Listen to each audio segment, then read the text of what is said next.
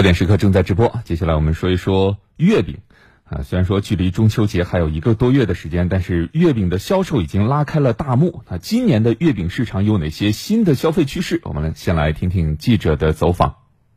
由于今年的中秋节相较于去年提前了十一天，月饼营销战早早的全面打响。昨天，记者在北京的一家大型超市看到，月饼已经全面上架。基本上会买一些礼盒送给亲戚朋友，完了会买一些小盒散装的，完了自己家里人吃。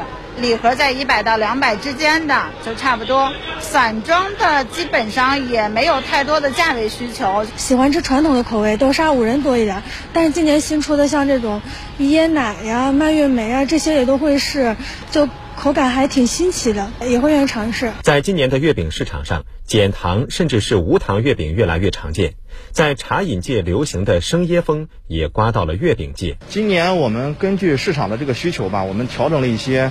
类似于像糖醇类的月饼，做出了五十克饼的减小克重，还有一些像类似类似于像那种网红的什么香椰提子类的月饼。我们还是坚持以传统的一个鸭肉，还有一个松仁豆沙，然后还有适合一些年轻人的酸奶口味，传统与流行相结合。电商平台的数据显示，不少商家从六一八刚结束就开启了月饼预售。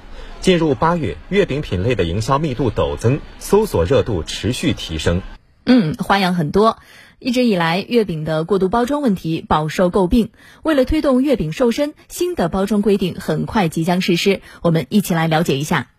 记者了解到，国家市场监督管理总局发布的《限制商品过度包装要求》，食品和化妆品将于今年的八月十五号实施。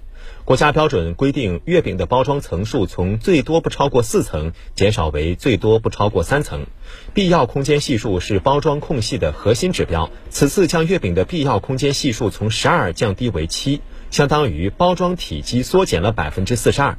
在一家食品厂商的月饼包装流水线，记者看到，工人将多块月饼快速放入纸盒，排布十分紧凑。礼盒内部的空隙较小。国家这个新的对于包装的规则的改变，它是对容积率有一个呃很严格的要求，就是装多少的月饼就是用多大的盒子，所以避免了以往这种特别铺张浪费的这种呃奢华礼盒。根据规定，月饼不应与其他产品混装。在超市的月饼零售区，销售员向记者展示了月饼礼盒内部，月饼之间鲜有空隙，也没有混装其他产品。无论是在礼盒这个大小来说，还是在内部的这个装饼来说，我们基本上都会满足符合国家的规规，符合国家需求。价位的话，基本上在一百元到一百五这个区间是。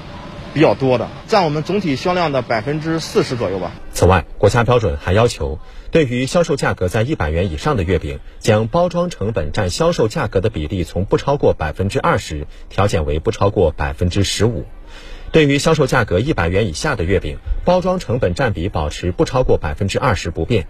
记者走访市场了解，今年的月饼礼盒售价稳中有降。从价格方面来讲啊，跟去年持平，略略有一点下降。总体的礼盒的总体趋势，呃，价格价格带在下降到百分之五。